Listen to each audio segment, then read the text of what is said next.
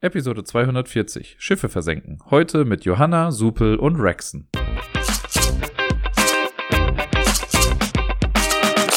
Moin zusammen, hier ist der Dirk mit der neuesten Episode vom Ablagestapel. Ihr habt es im Intro vielleicht mitbekommen, es war nicht unter anderem und dann drei Spiele, sondern es waren nur diese drei Spiele. Ich habe letzte Woche nicht allzu viel gespielt, deswegen lehne ich mich mal ganz weit aus dem Fenster und mache eine Ansage, die ich schon was länger, glaube ich, nicht mehr im Ernst gemacht habe. Und zwar, ich glaube, das wird heute eine kurze Episode gucken wir mal, wie war das so am Ende sein wird. Und ja, ich fange einfach mal an mit äh, dem ersten Spiel. Und das ist, äh, wer hätte es gedacht, auch das erste Spiel, das ich eben genannt habe, nämlich Johanna, das Orléans Draw and Write. Darüber habe ich ja schon mal vor zwei, drei Wochen was äh, berichtet, was man da so macht und so. Da habe ich das ja mit Sarai dann einmal gespielt. Und es gibt ja auch einen Solo-Modus davon. Ich habe mir auf der Messe ja nur den Block geholt und nicht die ganze Box, weil es günstiger war. Und man kann das normale Spiel im Multiplayer halt auch einfach nur mit dem Block spielen, wenn man Orléans auch hat, weil man dafür eigentlich nur diese Personenchips braucht oder halt die Deluxe-Upgrade-Dinger, wie auch immer, aber man braucht eigentlich nur diese Teile dafür.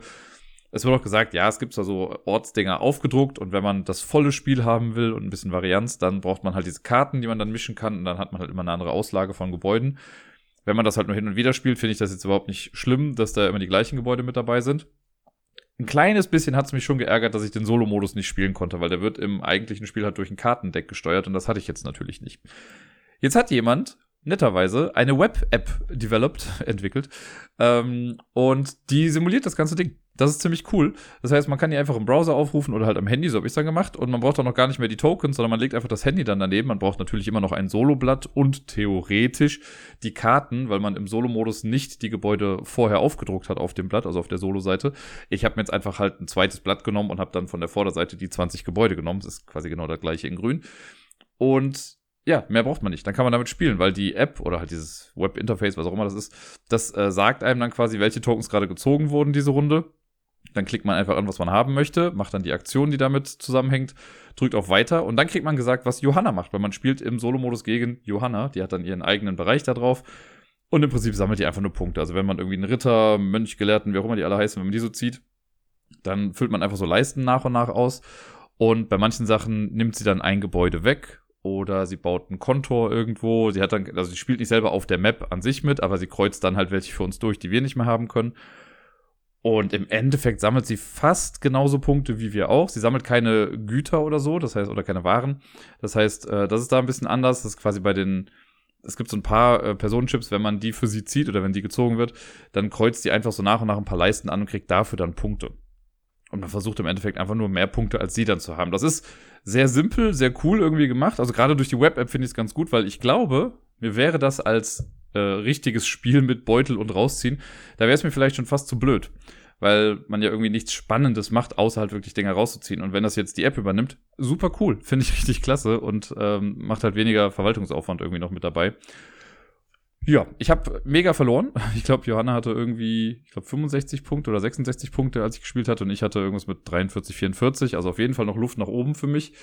Äh, es ist halt super random, welche Chips sie dann nimmt. Normalerweise bei dem Kartendeck, wenn ich das richtig verstanden habe, ist es so, man hat halt ein Deck aus, keine Ahnung wie viele Karten. Die werden gemischt und ein paar Karten kommen noch zur Seite, die werden dann später irgendwie ausgetauscht.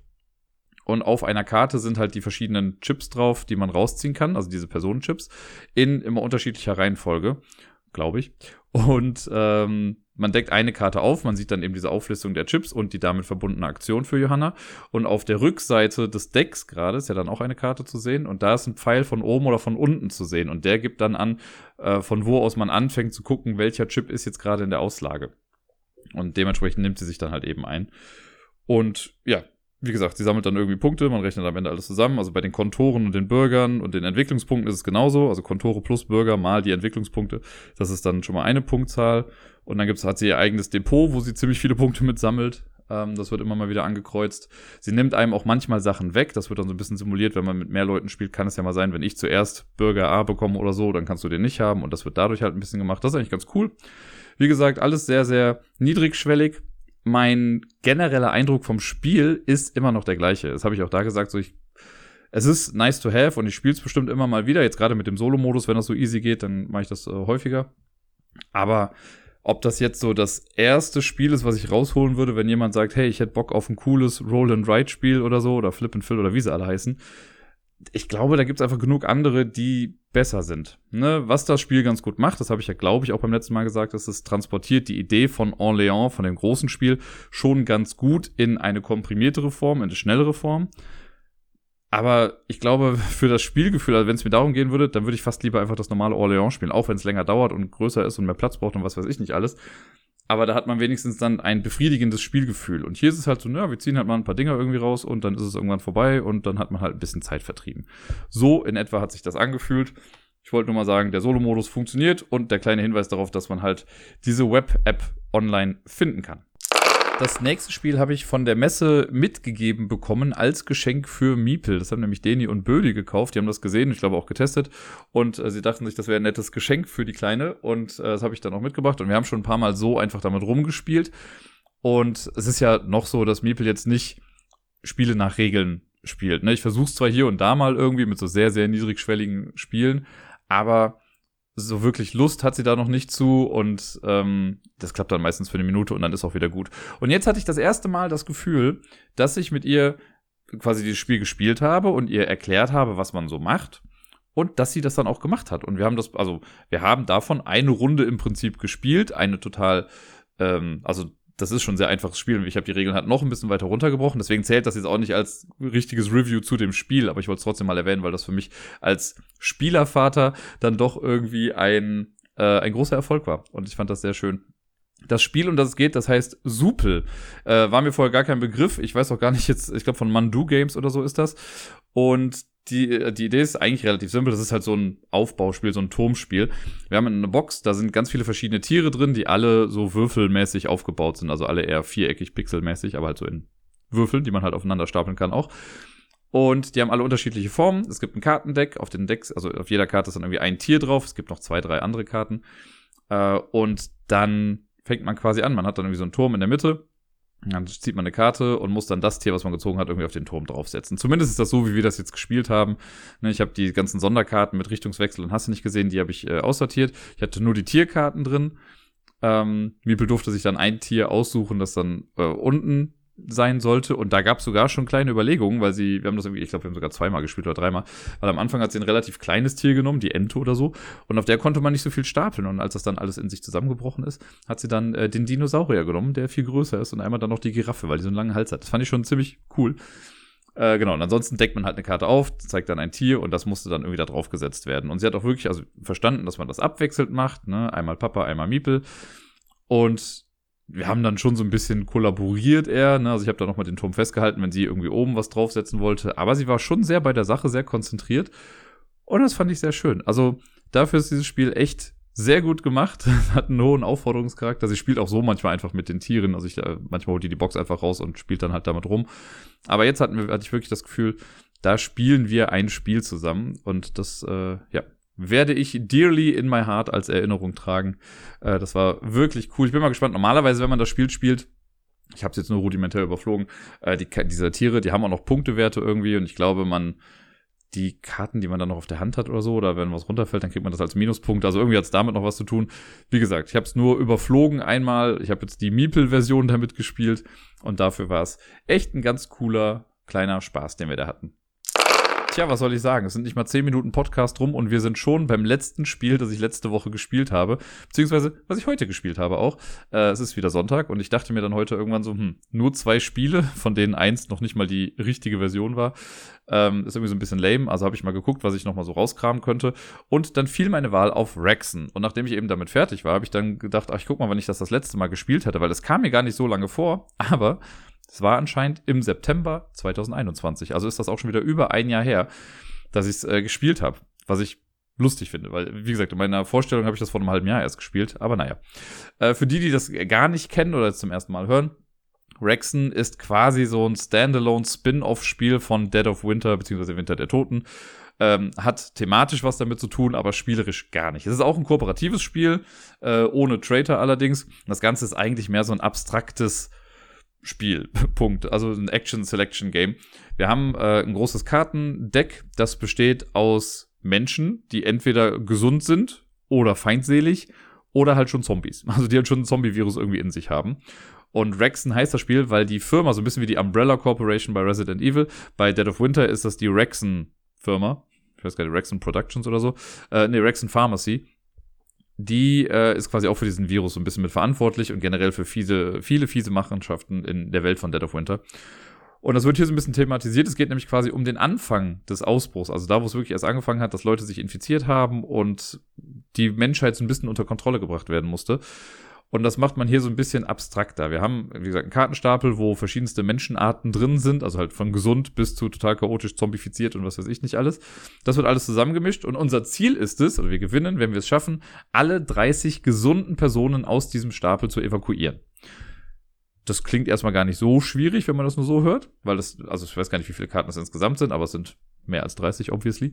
Äh, die werden am Anfang gemischt und dann, wenn man jetzt alleine spielt oder auch zu zweit, also ich spiele immer, wenn ich alleine spiele, spiele ich einen Zwei-Personen-Modus mit zwei Charakteren. Man kann es auch komplett alleine spielen, dann hat man so eine kleine Sonderregel, aber ich finde es ein bisschen spannender, mit zwei Charakteren zu hantieren. Ähm, dann baut man ein Raster aus diesen Karten in 3x3 Form. Da sind die Karten noch alle verdeckt. Das heißt, wir sehen nicht, welche Karten da drunter sind. Und dann geht das los. Wenn ich am Zug bin, also wenn meine erste Person am Zug ist, dann muss man als erstes immer mal alle Konsequenzen erst abhandeln. Das ergibt später im Spiel ein bisschen mehr Sinn. Und erst danach kann ich mich für eine Aktion entscheiden. Es gibt genau eine Aktion, die ich quasi for free machen kann, die keine Konsequenzen hat. Und das ist, ich darf eine Karte rumdrehen. Das heißt, wenn ich das Spiel anfange, wird meine erste Aktion sehr wahrscheinlich sein, ich drehe einfach eine Karte um. So, rumgedreht. Und dann sieht man, was das für eine Karte ist. Das ist eine gesunde Person, das sind die Grünen, obviously. Die, ähm, da passiert quasi erstmal nichts. Dann gibt's die Blauen, das sind die ähm, Feindseligen, Hostile. Die sind zwar auch gesund, aber die finden trotzdem alles scheiße. Und wenn sich davon mehrere zusammentun in der Menge, in der Crowd, dann äh, gibt's quasi ein Problem. Und dann gibt's halt die, die so ein bisschen Ärger machen, also halt die schon äh, Überträger des Virus sind oder ähm, halt schon zombifiziert sind und generell Chaos machen und hast du nicht gesehen. Und das ist natürlich blöd, davon wollen wir eigentlich gar nicht so viele aufdecken. Es wäre am optimalsten, wenn man irgendwie, keine Ahnung, wenn ich meinen 3x3-Raster da habe, ich decke neun Karten auf und die sind alle gesund. Das wäre das Beste, was passieren kann, aber das Beste passiert ja selten in solchen Spielen. Deswegen kann es sein, dass dann irgendwie mal so ein Feindseliger kommt. Und dann drängt man vielleicht noch einen Feindseligen auf. Und wenn zwei von denen zusammenkommen, so, dann muss man noch eine dritte Karte aufdecken. Vielleicht ist das nochmal ein Feindseliger und schwupps, äh, wenn man, ich glaube, die vierte feindselige Person aufgedeckt hat, so, dann ist eine Runde auch schon direkt vorbei. Bei den äh, Zombies ist das quasi ähnlich. Da gibt's auch Effekte, je mehr man davon aufdeckt, desto schneller kann eine Runde vorbei sein. Jetzt wäre ja nur Aufdecken blöd, weil da können wir ja gar nicht viel mitmachen. Deswegen haben die ganzen Charaktere, die es im Spiel gibt, auch immer noch so ein paar Sonderaktionen. Die gleichen sich im Prinzip, aber haben so kleine feine Unterschiede. Also es gibt zum Beispiel die Evakuation. Das ist ja das, was wir machen müssen, um Leute rauszuholen. Und bei der Evakuation, da ist es dann so, ähm, ich habe zum Beispiel mit einer Doktorin gespielt und die hat dann als Fähigkeit, okay, wenn du eine ganze Reihe hast, in der alle Karten aufgedeckt sind und da sind keine kranken Menschen drunter, dann kannst du diese ganze Reihe evakuieren. So, und dann legt man so einen Action-Marker auf diese Aktion oder auf ein Feld dieser Aktion und kann die Aktion dann machen bei, ich hatte noch den Feuerwehrmann, Gabriel Diaz, den hatte ich auch noch mit dabei. Der hat auch eine Evakuierung, aber der kann nur eine Karte evakuieren. Also der kann das nicht so effizient irgendwie machen, weil er nicht so viel zu sagen hat anscheinend. Man kann dann noch durch so ein paar Bonusdinge, also ich kann mir das Leben quasi schwerer machen, um dann noch eine zusätzliche äh, Karte vielleicht zu evakuieren, aber das muss man dann immer gut überlegen. Wenn ich so eine Sonderaktion mache, also da gibt's halt mehreres, eine Evakuierung, man kann Karten, da kann die, die Plätze vertauscht werden, du kannst äh, Leute töten, du kannst Leute in Quarantäne schicken und all so Sachen. Wenn man sowas gemacht hat, habe ich ja gesagt, dann kommt so ein Action-Marker auf diese Aktion drauf, auf ein Feld davon. Wenn ich wieder am Zug bin und ich entscheide mich dazu, auch meinen Zug durchzuführen, weil ich kann zu Beginn meiner Runde oder meines Zuges auch immer sagen, ich passe, dann bin ich aber halt raus für den Rest des Tages, in Anführungszeichen. Wenn ich meine Aktion mache, dann muss ich erst alle Konsequenzen abhandeln. Und dann guckt man von oben nach unten runter, wo habe ich jetzt Aktionstoken liegen. Und diese Aktionstoken, die geben mir dann eine Konsequenz vor. Das kann dann sowas sein wie, du musst einfach jetzt eine Karte aufdecken, du musst eine Karte hinzufügen oder du musst eine Rexen-Karte ziehen, äh, du musst irgendwie einen Outbreak machen, das gibt's ja quasi auch. Und das sind halt im Prinzip schlimme Dinge. Also dafür, dass ich eine richtig starke Aktion gemacht habe vorher, muss ich jetzt mit den Konsequenzen klarkommen irgendwie. Und das finde ich ganz cool gemacht, weil je mehr coole Aktionen ich mache, desto mehr Scheiße passiert auch irgendwie. Da muss man irgendwann abschätzen, okay, es bringt gerade nichts mehr, einfach noch weiter was zu machen. Ich passe jetzt, äh, damit die Runde irgendwie vorbei ist. Und genau, diese ganzen Aktionen habe ich schon gesagt, es müssen Karten hinzugefügt werden oder halt Karten aufgedeckt werden, weil es kann auch mal sein, dass ich nicht möchte, dass Karten aufgedeckt werden, weil wenn ich jetzt weiß, okay, beim nächsten Hostile-Menschen, der da liegt, äh, ist die Runde vorbei, dann möchte ich ja nicht noch irgendwie was aufdecken müssen, was da liegt. Also versuche ich vielleicht das zu verhindern. Was ich ganz nett finde, und das hat so ein bisschen Anleihen äh, an den Crossroad-Karten, die es auch bei Dead of Winter gab. Für die, die das nicht kennen, bei Dead of Winter ist ja so ein, ich finde es schon so ein story-lastiges Spiel und äh, es ist immer so, dass die Person zur rechten, glaube ich, von einem, so eine Crossroads-Karte zieht und da ist oben drauf dann so ein Trigger, sowas wie, wenn die Person reist in dem Zug. So, und wenn das dann eintritt, also wenn ich meinen Zug mache und ich reise jetzt mit einer Person von A nach B, dann sagt die Person zu meiner Rechten irgendwann, stopp, du hast den Trigger ausgelöst und dann passiert so ein Story-Element. Das kann triggern, das kann auch mal nicht triggern. Das bringt aber nochmal so ein bisschen Abwechslung irgendwie mit rein und finde ich ganz cool. Auch da würde ich übrigens immer empfehlen, spielt das mit der App, Leute, weil bei der App steht nur der Trigger da und nicht der ganze Text. Und laut Regeln müsste man eigentlich den ganzen Text dann vorlesen, inklusive Entscheidungsoptionen. Und in der App kriegt man nur die thematische Entscheidung genannt, aber nicht, was das für Auswirkungen auf das Spiel quasi hat. Das fand ich einfach ein bisschen cooler. Und hier gibt es jetzt was ähnliches. Es gibt dieses Rexen-Deck. Äh, immer bei einem bestimmten Symbol muss man quasi eine Karte davon ziehen. Und Rexen ist ja, wie gesagt, diese blöde Firma, die will an Macht kommen. Und die startet mit einer Macht von 0. Wenn die aber auf 8 ist, dann haben wir verloren. Und es gibt Karten da drin, die triggern automatisch, dass das auf plus 1 irgendwie geht. Bei manchen hat man aber auch eine Entscheidung. Da steht oben drauf immer ein Trigger. Und wenn das nicht eintritt, dann kann man die Karte einfach wieder weglegen. Es gibt ganz viele Karten, die sich halt auf bestimmte Charaktere beziehen. Und wenn man die nicht mit dem Spiel hat, dann kann man die Karte einfach weglegen. Das ist dann gut für einen, es ist immer gut, wenn diese Karten nicht ausgelöst werden. Dann gibt's aber auch so Sachen, ich sag jetzt mal so als Beispiel, äh, wenn Rexen schon eine Power von zwei hat, dann triggert diese Karte. Und dann ist das so eine Karte wie, ähm, jemand beschwert sich darüber, dass er nicht geimpft werden will. Mal so ein ganz weit hergeholtes Setting, kennen wir ja alle gar nicht irgendwie. Äh, jemand beschwert sich darüber, dass er nicht geimpft werden möchte. Wie möchtest du das jetzt handhaben? Man ist ja irgendwie auch Teil dieses Kriseninterventionsteams oder sowas. Und dann hast du zwei Optionen. Du kannst die Option wählen, in der Rexen nicht dran beteiligt ist. Und du kannst ihm sagen, ja, okay, er hat schon recht, sein eigenes Recht. Wenn er sich nicht impfen lassen möchte, dann ist das schon in Ordnung. Dafür muss man die Karte dann aber in den äh, in einen Stapel legen mit den ungetriggerten Karten, also weil das eben nicht ausgelöst wurde. Und manchmal hat das noch einen negativen Effekt. Sowas wie, dafür musst du jetzt aber Leute aus der Quarantäne wieder rausholen. Du kannst aber auch dich dazu entscheiden, die Rexen-Option zu wählen. Da wird gesagt, nee, Rexen drückt das jetzt durch, der soll sich gefälligst impfen lassen äh, und du holst die Unterstützung bei der Armee oder sonst irgendwas. Dann passiert nichts Böses, aber Rexen gewinnt mehr an Macht. Dann ist die Karte getriggert, die Karte ist raus, die kommt dann nicht nochmal irgendwie ins Spiel. Aber du hast Rexen halt ein bisschen mehr Power gegeben. Und am Anfang neigt man noch ein bisschen mehr dazu zu sagen, ja, soll Rexen mal machen, ist jetzt nicht so tragisch. Aber wenn das Spiel ein bisschen länger geht, und da habe ich dann heute auch mit verloren, dann kann es halt sein, dass du dann bei Rexen Power 7 bist und nimmst dir dann zwar vor, okay, ich nehme jetzt alle negativen Konsequenzen äh, in Kauf, aber es gibt, wie gesagt, Karten, die jedes Mal triggern.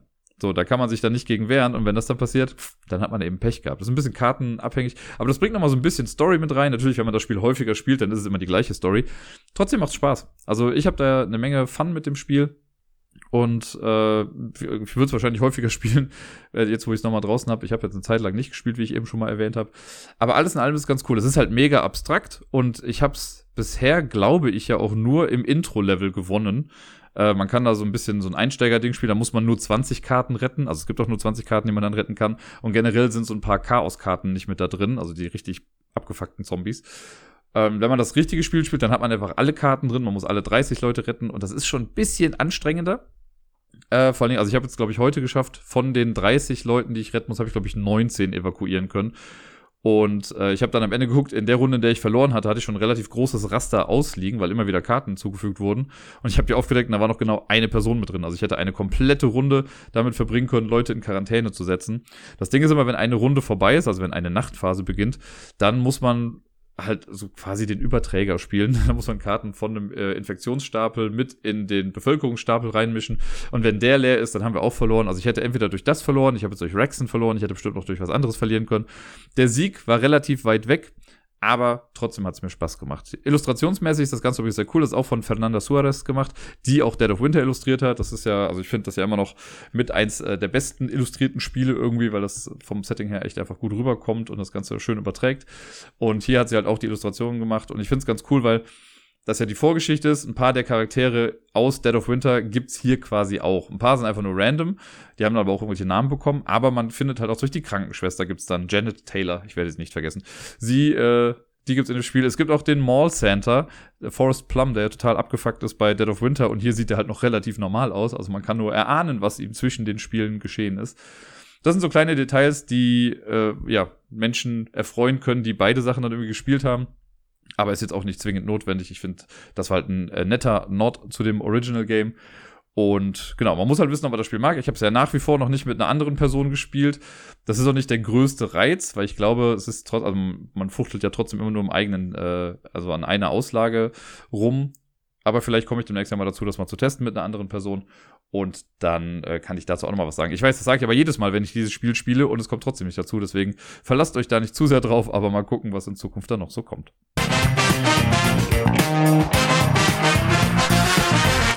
vor zwei Wochen gab es ja quasi eine Top Ten Liste, die erstmal so wirkte, als wäre sie komplett aus dem Kontext gerissen. Das war die mit dem Mittelalter. Und ähnlich ist es heute, denn heute gibt es die Top Ten Spiele mit Schiffen.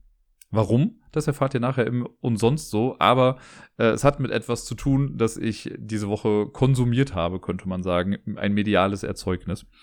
Und genau, ich habe mal ein bisschen geguckt, was gibt's da so mit Schiffen. Es gibt natürlich viele Piratenspiele und sonst was. Ich habe versucht, davon so ein kleines bisschen wegzukommen. Es ist mir nicht komplett gelungen. Es gibt auf jeden Fall auch Piratenanleihen hier in der ganzen Geschichte.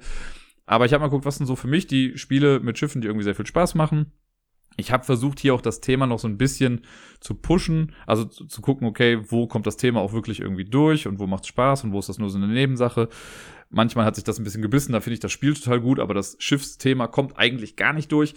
Ihr werdet sehen, es ist eine bunte Mischung, aber äh, für jeden könnte eventuell was dabei sein. Die Sortierung ist natürlich immer so ein bisschen äh, tagesformabhängig. Äh, wobei ich bei Platz 1, da wusste ich dann schon, okay, das möchte ich auf die 1 packen, vor allen Dingen, weil ich es auch endlich mal wieder spielen möchte. Ich habe es schon seit gefühlt einer Ewigkeit nicht mehr gespielt und mit einer Ewigkeit meine ich wirklich sowas wie über 10 Jahre. Aber gut, äh, Foreshadowing, wir fangen mal an mit Platz Nummer 10. Platz Nummer 10 ist ein Spiel, das ich damals voller Vorfreude vorbestellt habe. Es ist ein Spiel von Plathead Games. Äh, das war so im Legacy-Wahn.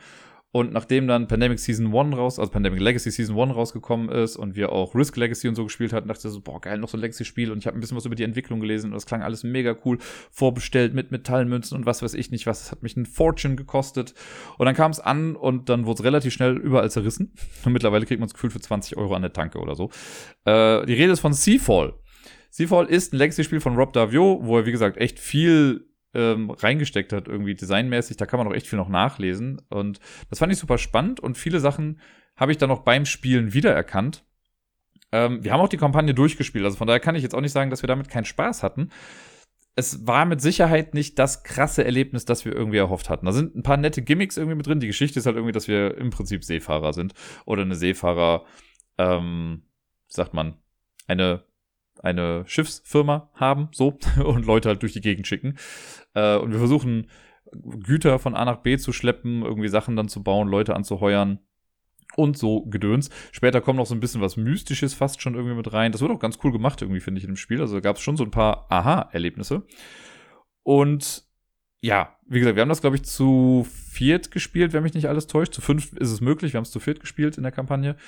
Äh, und haben, wie gesagt, auch so mal so zwei, drei Spiele am Stück dann gespielt es hat sich dann relativ schnell herausgestellt, dass die Person, die an erster Stelle war, nicht mehr einzuholen war. Ich meine, das war Jan damals. Äh, ich glaube, der hat halt gespielt und irgendwann war klar, okay, der gewinnt einfach jedes Spiel. Es sollte so eine Art Catch-up-Mechanism geben, der dann den Leuten, die am weitesten hinten sind, eine Menge Shit irgendwie gibt, damit die das aufholen können. Aber das ist nicht so wirklich passiert. Und das war halt so ein bisschen frustrierend dann im Endeffekt.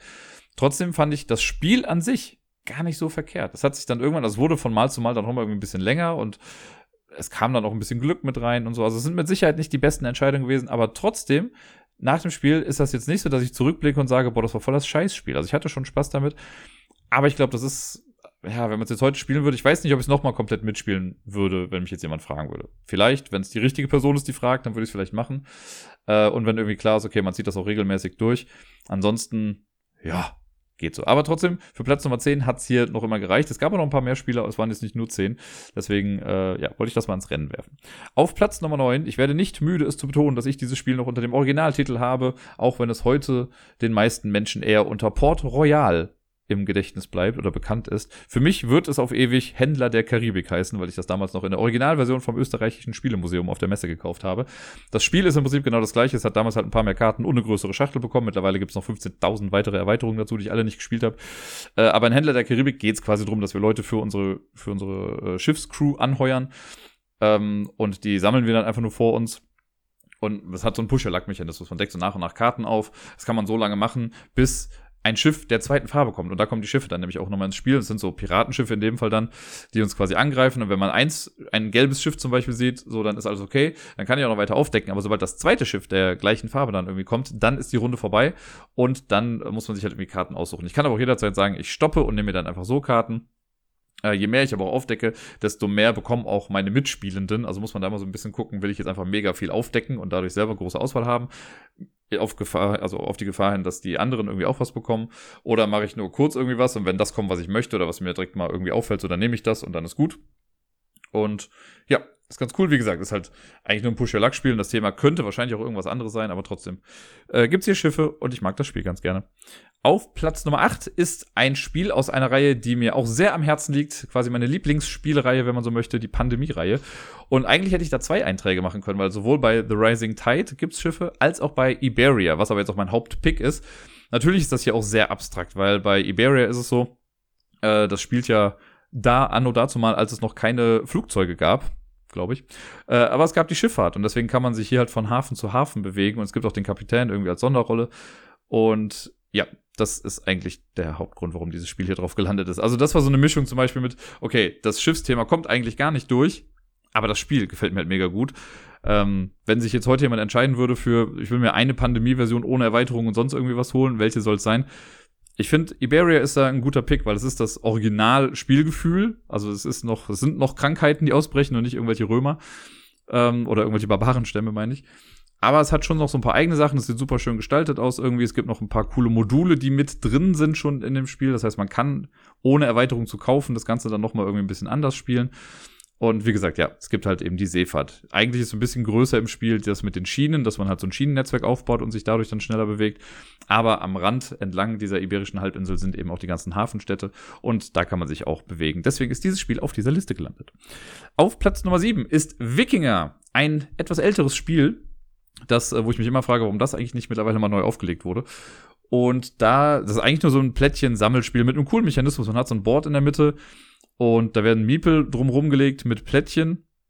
Äh, und man kann sich dann immer so eine Kombination kaufen. Und immer wenn das günstigste weg ist, dann rutscht das Rad aber so nach und dann wird das, das zweitgünstigste wird dann das günstigste oder man kann es umsonst haben. Und äh, das ist ganz clever gemacht, das fand ich echt immer ganz cool. Und man sammelt dann diese Plättchen, das sind so Inselstücke im Prinzip, die sammelt man dann in seine Auslage, aber hin und wieder sind auch Piratenschiffe dann da drauf. Oder halt generell Schiffe, Wikinger-Schiffe, nicht Piratenschiffe, sorry. Und die sammelt man dann irgendwie oben und die Schiffe greifen einen dann von oben an und die Farbe des Segels gibt dann an, bis zu welcher Reihe das geht. Da muss man dann gucken, ob das verteidigt wurde oder wie auch immer. Und das fand ich, also ist ein ganz charmantes Legespiel. Und wie gesagt, also ich hätte wirklich damit gerechnet, dass das irgendwann innerhalb der letzten fünf bis sieben Jahre einmal neu rausgebracht wird irgendwo. Weil, also ich habe es zwar jetzt auch schon wieder was länger nicht gespielt, aber ich habe es echt gut in Erinnerung und ich würde es jederzeit auch mitspielen, wenn es jetzt nochmal kommt. Auf Platz Nummer 6 ein Spiel, das also wo, äh, ja, keine Ahnung. Das Spiel gefällt mir richtig gut. Das Schiffsthema kommt noch weniger durch als bei äh, Pandemic Iberia. Hier ist nämlich der Schiffsteil wirklich nur ganz, ganz klein irgendwie mit dabei. Aber dafür ist es ein umso wichtigeres Schiff, das da mitspielt, nämlich die Titanic im Prinzip. Ich weiß gar nicht, ob das, ich glaube, da ist es noch nicht die Titanic, aber der Kapitän der Titanic spielt mit, nämlich Edward Smith. Habt ihr wieder was gelernt, falls ihr mal zum Pubquiz kommt. Äh, die Rede ist von Mr. Jack in New York. Das ist ja das Standalone-Spin-Off von Mr. Jack, logischerweise. Und ähm, wo es bei Mr. Jack, dem normalen Spiel, ja um die engen Gassen in Whitechapel irgendwie ging, haben wir jetzt bei New York das Land der unbegrenzten Möglichkeiten oder eher gesagt die Halbinsel der unbegrenzten Möglichkeiten. Da stehen nämlich zu Beginn noch gar nicht viele Gebäude und so. Das ist alles noch sehr frei und wir bauen das erst im Laufe des Spiels. Und es hat sich so ein kleines bisschen was geändert. So grundlegend ist immer noch alles gleich geblieben mit äh, Sichtbarkeit und Nichtsichtbarkeit, im Licht stehen, nicht im Licht stehen und halt einen Ausgang finden für Mr. Jack. Es gibt aber jetzt eigentlich nur noch einen Ausgang vom Board runter für Mr. Jack, der relativ einfach zu bewachen ist für äh, The Investigator. Es, man kann aber auch noch über das Schiff fliehen. Es gibt, glaube ich, sogar zwei Schiffe, ich bin mir gar nicht mehr sicher. Aber man kann dann so ein Schiff halt auch versetzen und darüber kann man dann auch fliehen, was meistens gefühlt ein bisschen einfacher ist, als über den Hauptausgang irgendwie rauszugehen. Und genau, die Rolle, die halt das Schiff auch versetzen kann, das ist eben Edward Smith, meine ich, der ähm, Kap äh, Kapitän der Titanic dann auch war. Und das hat, äh, das ist alles, was hier mit Schiffen zu tun hat und so, aber trotzdem musste das auf diese Liste. Auf Platz Nummer 5 ist ein Spiel inklusive Erweiterung, nämlich, das habe ich heute äh, später nochmal. Hier ist es jetzt Village Port. Also Village kennen ja viele, ne? Das ist das Spiel, wo man so eine mittelalterliche Stadt irgendwie hat. und oder ein Dorf hat er gesagt, daher auch der Titel des Spiels. Und wir ähm, müssen quasi gucken, wie wir unsere Arbeiter und Arbeiterinnen irgendwie einsetzen können. Und das hat, ähm, da hat man so verschiedene Generationen und Zeit spielt da eine Rolle und dann sterben Leute auch so nach und nach. Und das Basisspiel ist soweit schon in Ordnung. Ich finde aber, ich würde das Spiel, glaube ich, nicht mehr ohne die Port-Erweiterung spielen, weil in der Port-Erweiterung, da wird dieses Reisefeld, was man oben rechts auf dem Feld hat, neben dem Markt, das wird dann überdeckt und dann hat man nämlich quasi Schiffe, mit denen man fahren kann. Da kann man einen Kapitän anheuern und kann dann Güter zu verschiedenen Inseln bringen, hat so ein bisschen Pickup-and-Deliver-mäßiges Spiel dann. Und ich finde, das macht das Spiel viel, viel cooler und viel besser und das macht diese Reisenaktion so viel interessanter, als sie eigentlich im Spiel vorher war. Und deswegen finde ich das so ein wichtiger Bestandteil für Village bei mir. Ähm, es macht einfach Spaß, es ist thematisch irgendwie cooler, als irgendwie Scheiben da und da zu hinterlassen, wie das halt vorher mit dem Reisen war. Das fand ich immer ein bisschen blöd und nicht so spannend, weil ja irgendwie alles andere doch schon auf seine gewisse Art und Weise ein bisschen thematischer war. Bei den Aktionen jetzt zumindest. Und mit der Port-Erweiterung hat man das eben auch beim Reisen. Und das hängt halt mit diesem Schiff zusammen. Und das finde ich sehr, sehr schön und cool. Auf Platz Nummer 4 ist ein Spiel, das ähm, sich, bevor man es spielt, noch ein bisschen aufbaut. Das heißt, man muss das erst die Box so ein bisschen auseinanderfriemeln und schwubbeliwupp, wenn man das dann gemacht hat, hat man vor sich quasi ein ganzes Schiff stehen. Die Rede ist von Killer Cruise, Sebastian Fitzek, Killer Cruise, um genau zu sein. Das ist auch so ein kooperatives Spiel. Das habe ich ja erst vor, ich weiß nicht, einem halben Jahr, Vierteljahr oder so gespielt, als äh, der Mattes mal zu Besuch war. Und wir haben verkackt, weil ich den Aufbau verkackt habe. Und das Spiel wird aus mehreren Gründen äh, immer sehr weit oben bei mir sein. Also zum einen bin ich großer Fitzek-Fan. Ich mag ja auch Safe House, fand ich auch ganz cool. Und das Würfelspiel spiele ich auch immer mal wieder. Killer Cruise war also auch so ein quasi Instant-Buy für mich. Das ist super cool, weil es diesen Aufbau hat. Das macht schon echt was her, wenn man das auf dem Tisch liegen hat. Das ist kooperativ, das mag ich. Ähm, es hat so ein paar Pseudo-Krimi-Anleihen, dass man irgendwie so einen Fall knacken muss und so, was quasi Quatsch ist. Könnte man noch auswürfeln. Aber was das Spiel bei mir auf jeden Fall immer noch ein bisschen hochhält, ist, dass der liebe Helmut damals äh, quasi für mich ja eine App entwickelt hat, die einem den Aufbau so ein bisschen erleichtert. Weil normalerweise müsste man sich einen Fall irgendwie aussuchen äh, der auf so einer Karte dann steht, also eine Fallnummer, und dann kriegt man gesagt, in welchen Raum kommt welche Hinweiskarte, die man dann so nach und nach quasi freispielt, um zu gucken, wo steckt denn eigentlich der Psychopath im Keller oder so. Und damals war ja so mein Kritikpunkt, ich weiß, ich habe das im Leben noch nicht so oft gespielt, aber ich fand, okay, ist doch irgendwie ein bisschen blöd, dass da jetzt irgendwie in Anführungszeichen nur 20 Fälle beißen, weil wenn man die durch hat, so ja gut, dann weiß man das halt irgendwie schon alles. Natürlich kann man dann sehr wahrscheinlich wieder von vorne anfangen. Aber eine App wäre doch ganz cool, dass man irgendwie sagt, so generate new case und dann macht die App einem halt einen neuen Fall, bei dem man nicht direkt weiß, okay, welche Karte liegt jetzt genau wo oder was ist jetzt nochmal was gewesen. Ähm, also ein bisschen für Random Effekt. Und das hat der Helmut halt quasi programmiert. Und die, das hat super funktioniert. Äh, und das hätte ich halt bei dem Spiel mit Mattes auch gerne mal benutzen sollen, weil ich halt dann irgendwie eine Karte vertauscht habe und deswegen sind wir nicht auf den letzten Raum gekommen. Ja, aber Killer Cruise, wie gesagt, spielt ja auf einem Schiff und deswegen äh, hat's knapp die Top 3 zwar verfehlt, aber es ist trotzdem äh, ein Spiel, wo das Thema sehr gut durchkommt, wie ich finde. Auch wenn man eigentlich nur im Kreis läuft und versucht, die richtigen Karten zu haben. Auf Platz Nummer 3, jetzt sind wir am Treppchen. Und auf Platz Nummer 3 ist auch ein Spiel mit Erweiterung. Und zwar ist es Die Legenden von Andor, Teil 2, die Reise in den Norden. Da hat man ja quasi einen neuen Spielplan bekommen, den man so oben ansetzen kann an den Hauptspielplan, aber muss man jetzt nicht machen, wenn man nur Teil 2 spielt. Und äh, die große Neuerung ist ja da quasi, dass wir uns über so einen Seeplan noch hinweg bewegen mit einem Schiff. Ich glaube, das war die Aldebaran, hieß das. Da hat man so ein kleines Holzschiff. Und da konnte man dann draufgehen und dann mit dem Schiff rumfahren, musste ein bisschen gucken, wie steht der Wind gerade, musste auch, glaube ich, Windkarten ziehen oder so.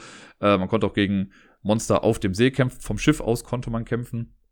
Und hatte halt echt, also man musste wirklich, das war so wie so ein neues Spiel im Prinzip. Äh, mit ein paar bekannten Elementen. Dann gab es auch den Baden, das heißt, man konnte sich jetzt entscheiden, wenn ich ein Monster bekämpft habe. Da war ja vorher eher sowas, dass man entweder Gold oder Willenspunkte oder so bekommen hat. Ich weiß gar nicht mehr genau, wie es war. Und hier ist es jetzt so, dass wir neben diesen beiden Optionen dann noch die Ruhmes-Option haben. Das heißt, wir können einen Barden dafür bezahlen, dass er Geschichten über uns erzählt. Und unser Ruhm darf nie unter ein gewisses Level fallen oder auf Null fallen oder so. Und ja, das alles in allem war ganz cool. Ich fand immer die Rückseitenlegende, die dann so im Schnee gespielt hat, die war immer mega schwierig. Die habe ich, glaube ich, bisher nur einmal, wenn überhaupt, gewonnen. Ich glaube, einmal hat es irgendwie noch geklappt mit sehr viel Würfelglück. Generell einfach eine sehr coole Erweiterung und äh, ja, das macht, also ich hatte, ich hatte echt immer Spaß dabei, mit dem Schiff dann da rumzudüsen und zu gucken, okay, wie kann ich das am klügsten hier irgendwie machen. Deswegen ist das auf Platz drei gelandet. Auf Platz Nummer zwei ist ein älteres Spiel. Ich kann jetzt gar nicht sagen, aus welchem Jahr das ist, aber es ist im Prinzip auch irgendwie der zweite Teil von etwas. Äh, nicht nur im Prinzip. Es gibt nämlich das wunderbare Spiel Entdecker und es gibt die neuen Entdecker. Und ich habe die neuen Entdecker hier. Da ist auch so ein Spiel, da gibt es quasi auch so ein Schiff, äh, was man irgendwie braucht, um anzuzeigen, wo man jetzt irgendwie langfährt.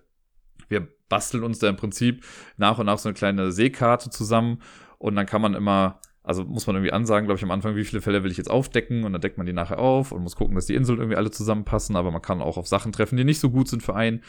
Dann kann man Hütten bauen irgendwo, dann gibt es so Mehrheitenwertungen und wenn man Hütten baut, dann kann man doch irgendwie bestimmte Güter noch einsammeln. also relativ viele Teile jetzt in der neuen Entdecker-Version. Aber es ist sehr cool. Also ich fand es irgendwie schon immer spaßig und da war auch sowas mit bei wie, man kann zu Beginn seines Zuges, wenn man irgendwie nicht genug Geld hat, dann kann man so einen Würfel werfen und man kriegt dann das Geld, was da drauf ist. Alle anderen kriegen aber das, was man gewürfelt hat, plus eins. Oder minus eins? Ich weiß nicht mehr genau. Aber ich fand irgendwie diese Interaktion mit diesem Würfel allein schon super cool. Und man kann dann auch Plättchen kaufen. Wenn ich jetzt bewusst was aufdecken möchte, dann kann ich sagen, gut, hier wird jetzt aber so eine Halbinsel sein. Dann kann man das machen und äh, ja, irgendwie ganz cool, weil sich halt so nach und nach diese, diese Seekarte, sag ich mal, mit den Inseln dann äh, vor einem auftut. Wie gesagt, dann gibt's diese Mehrheitenwertung. So. Also da passiert schon eine ganze Menge Zeug.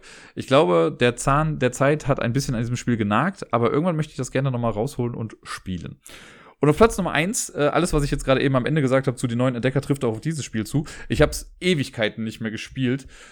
Also, wie gesagt, ich glaube, das letzte Mal, wenn mich nicht alles täuscht, ich weiß, dass ich es in der Brettspielwelt ein paar Mal gespielt habe und das habe ich jetzt auch schon Ewigkeiten nicht mehr gemacht. Und ich glaube, davor in echt, wenn es hochkommt, vielleicht ein, zweimal oder so. Ähm, und ich glaube, es war irgendwie mal, als ich Bödi in Holland besucht habe, als sie da noch studiert hat oder so. Die Rede ist von Meuterer. Meuterer ist, glaube ich, nach Verräter ent, äh, also entstanden, was beides so kleine Spiele halt irgendwie sind.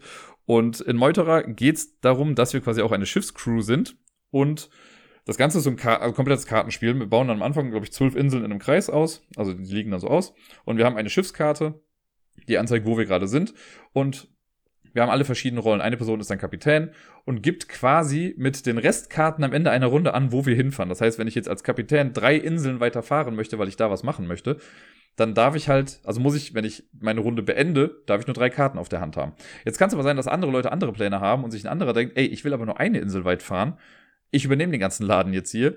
Und dann kann man halt eine Meuterei ausspielen. Deswegen heißt das Spiel auch Meuterer. Und man sucht sich dann, also der Kapitän ist immer offen, wer das ist. Und die anderen, wenn sie ihre Runde beenden, suchen sich dann eine Karte noch aus aus diesem Stapel irgendwie. Dann kann es halt sein, dass dann auf einmal der First Mate von eben jetzt auf einmal Meuterer ist. Und dann gibt's halt Punkte für verschiedene Sachen. Das Ganze hat dann auch noch immer ein Handelsspiel mit sich. Also man kann dann irgendwie Punkte äh, eintauschen oder halt Güter eintauschen gegen Punkte.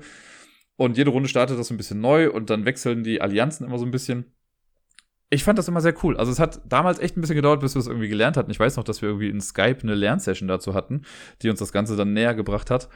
Und ja, seitdem fand ich das einfach cool. Und dafür, dass das halt in so einer kleinen Box daherkommt, ist noch kleiner als die ultra tiny Epic Galaxy Sachen da.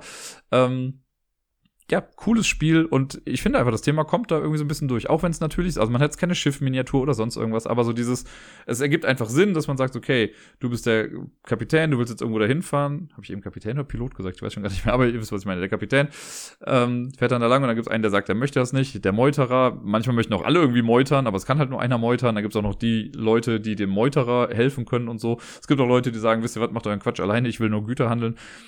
Sehr, sehr nettes Spiel, das man zwar leider nur ab drei Leute bis vier Leute spielen kann, aber wenn man so eine Gruppe mal zusammen hat und alle das Spiel dann einigermaßen kennt, hat man damit wirklich Spaß.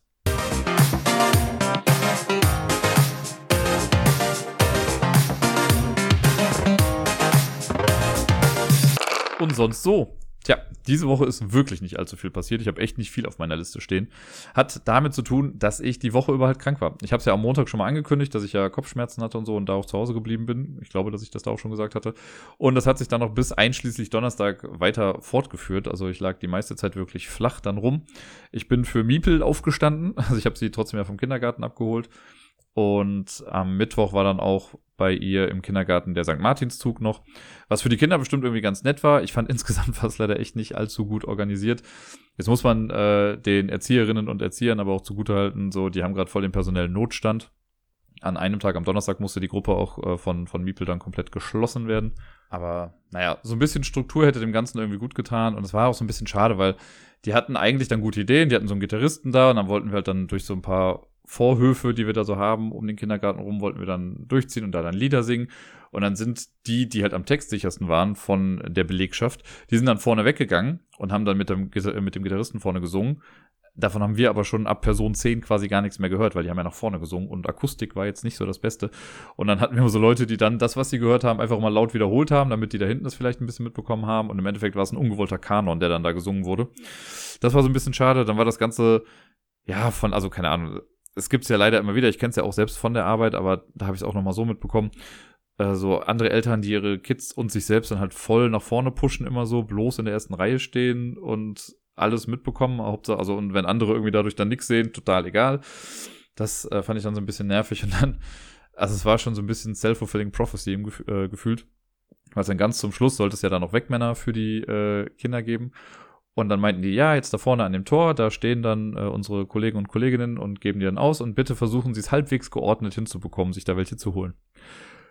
Ja, und dann gab's Chaos. Also es war ein ewiges Hin und Her. Haben sich echt, also Leute mit Ellbogen noch vorgedrängelt und was weiß ich nicht was, nur um, damit das Kind irgendwie möglichst schnell irgendwie was bekommt. Und dann mussten natürlich auch Oma, Opa, Tante, Onkel mit Kinderwagen und sonst was auch mit bis zur Wegmannkiste kommen. Ach, das, äh, keine Ahnung. Also, man hätte ja noch so machen können, dass das so Drive-by-mäßig ist. Ne? Weil wir mussten ja sowieso alle irgendwie da lang gehen an so einem Weg und links standen sie dann und wären einfach alle langsam da vorbeigegangen und die hätten dann den Leuten, die vorbeikommen oder den Kindern, die da vorbeikommen, dann halt so einen Wegmann gegeben. Easy peasy, wäre super cool gewesen. Aber nein, die Leute, die ihren Wegmann bekommen haben, sind halt einfach stehen geblieben. So, und sind dann erstmal nicht weggegangen. Und, oh, das war, ja, das war ein bisschen anstrengend. Aber Miepel hatte am Ende einen Wegmann und hat ein bisschen mitgesungen. Von daher war das für sie ganz gut. Aber ja, das, äh, ich hätte es anders gemacht. Aber gut, hinterher. Und selber ist man ja immer klüger als die, die es eigentlich dann machen müssen. Äh, geht mir ja bei mir auf der Arbeit auch nicht großartig anders manchmal. Ja, und sonst, äh, was war denn noch so die Woche? Ja, ich war jetzt am äh, Samstag, gestern. Da ging es mir dann ja schon besser. Eigentlich wollte ich mit ein paar Arbeitskolleginnen ins äh, Jamesons dann gehen. Das hatten wir schon vor langer Hand irgendwie mal geplant. Äh, ist dann aus gut verständlichen Gründen doch kurzzeitig irgendwie noch abgesagt worden. Ich war dann trotzdem für zwei, zweieinhalb Stündchen oder so, glaube ich, im Jamesons. Bin dann aber auch irgendwann gegangen, weil es war arschvoll und irgendwie, keine Ahnung, alleine war es halt auch nicht so geil. Also manchmal stört mich das ja nicht, aber jetzt an dem Tag fand ich es dann irgendwie nicht ganz so toll und bin dann irgendwann gegangen. Äh, und ja, das, also viel mehr Spannendes ist letzte Woche jetzt auch nicht wirklich dann passiert, glaube ich. Ich habe äh, eine Sache äh, angefangen zu gucken und heute fertig geguckt, nämlich auf Netflix die Serie 1899. Das ist die neue Serie von den Produzenten, die auch Dark gemacht haben auf Netflix, was ja eine sehr geile Serie war, die ich ja wirklich sehr, sehr geliebt habe. Und natürlich war ich dann dementsprechend auch ähm, ja, erfreut, dass die was Neues gemacht haben. Und das ist auch der Grund, warum es die Schiffsliste heute gab. Denn äh, das Ganze hat also die, die Grundprämisse ist, dass es äh, so ein Passagier, Passagierschiff, schwieriges Wort, gibt, ähm, das von Europa nach Amerika tuckern möchte.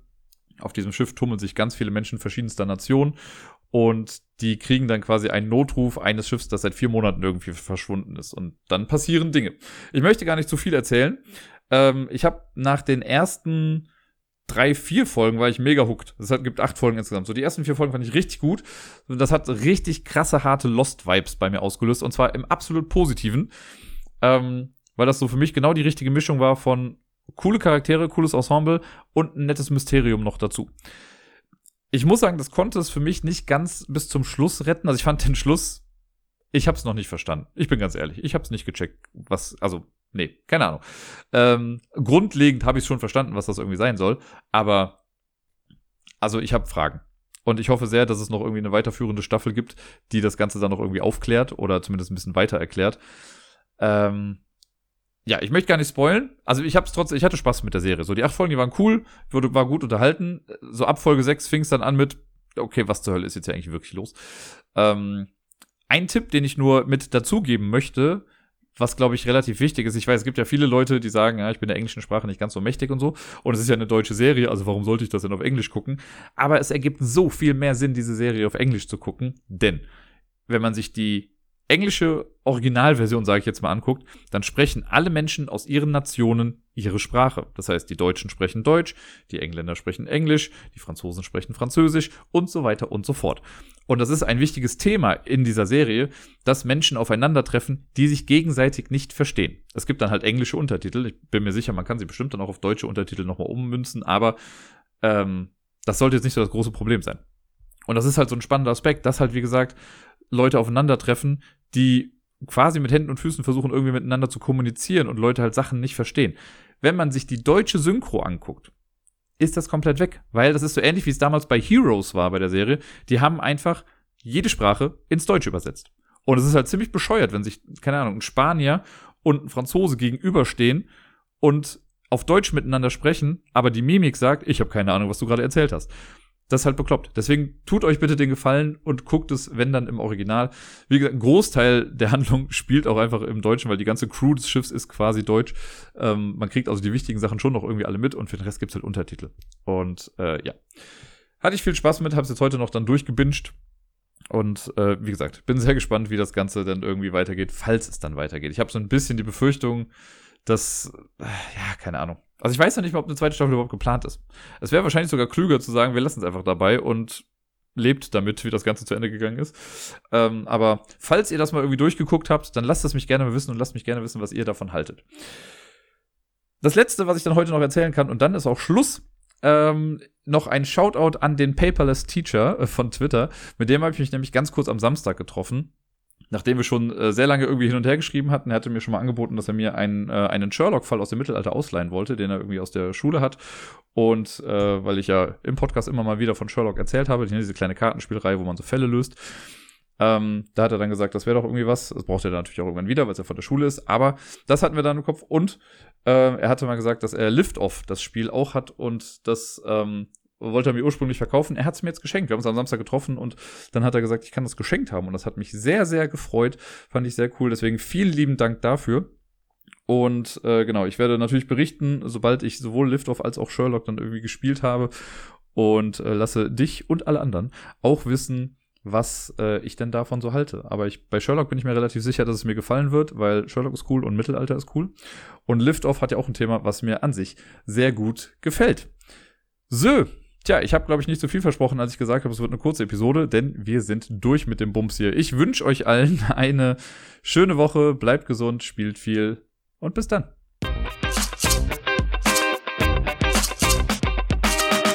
Freue mich übrigens schon sehr auf das anstehende Wochenende. Da kommt Sarai nämlich zu Besuch und am Freitag gehen wir ins Musical in Moulin Rouge. Ich weiß gar nicht mehr, wann es das letzte Mal äh, bei mir vorgekommen ist, dass ich ins Musical gegangen bin. Ich glaube fast, das letzte Mal war Book of Mormon und das war, glaube ich, Ende 2019 bevor das ganze Pandemiegedöns irgendwie losging. Ich bin mega aufgeregt, ich freue mich total und werde bestimmt freudestrahlend davon berichten, wie das Musical so war.